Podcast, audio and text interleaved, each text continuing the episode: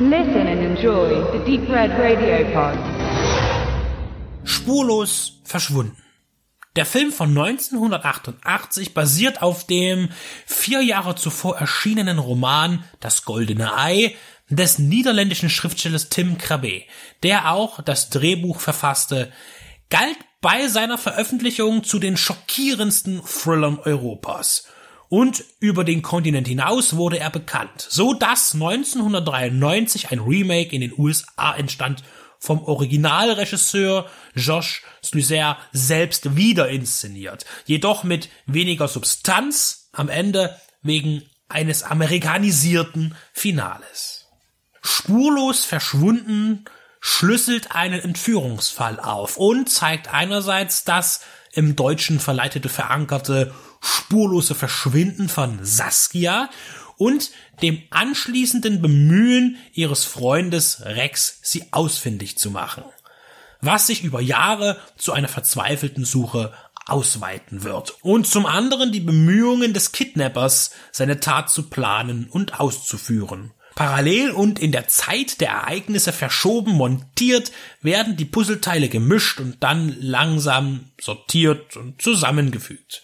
Während Rex in die Zukunft geht, mit neuer Lebenspartnerin, dabei aber nie seine Saskia vergessen kann und Schulden in Kauf nimmt, um in der Öffentlichkeit große Aufmerksamkeit für den Fall zu erzeugen, sehen wir bei dem Entführer Raymond überwiegend in die Vergangenheit und sehen, wie er beginnt, sein Vorhaben zu entwickeln, wie er bei den ersten Versuchen scheitert, wie er lernt überhaupt eine Frau anzusprechen, wie er von einem geplanten Opfer aus einer früheren Begegnung erkannt wird. Wie Zweifel aufkommen, er Englisch lernt, damit er sein Suchfeld erweitern kann.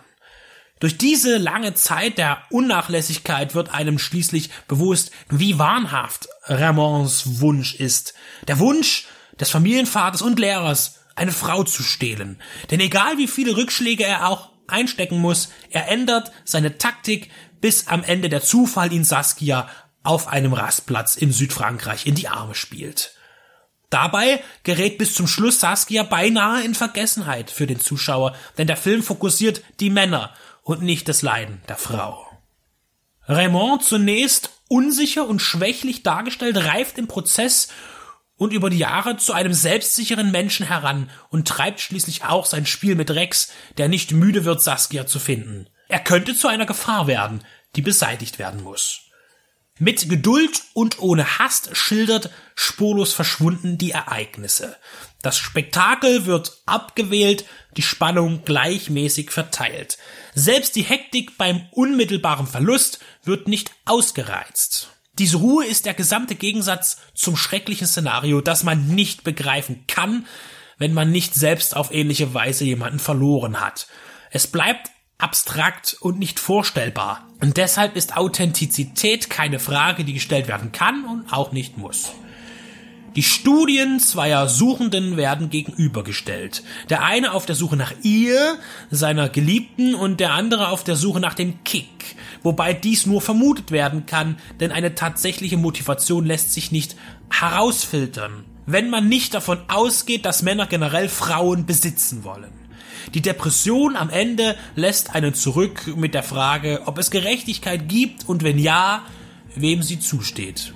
Der viel gelobte Thriller erscheint dieser Tage bei Arthouse auf Blu-ray, leider ohne Extras. Regisseur Sluizer ist 2014 verstorben. Seine letzte Arbeit war die Fertigstellung seines 1993 nicht beendeten Films Dark Blood. Der Hauptdarsteller River Phoenix starb im Zeitraum der Dreharbeiten nach langen Anstrengungen konnte der Regisseur 2012 einen Final Cut auf Festivals präsentieren. Besonders ein Audiokommentar oder ein Interview zu Original und Remake von Spurlos verschwunden und wie er selbst zu den Unterschieden steht, wäre doch interessant gewesen. So steht der Film im Heimkino für sich selbst, aber auch das kann er.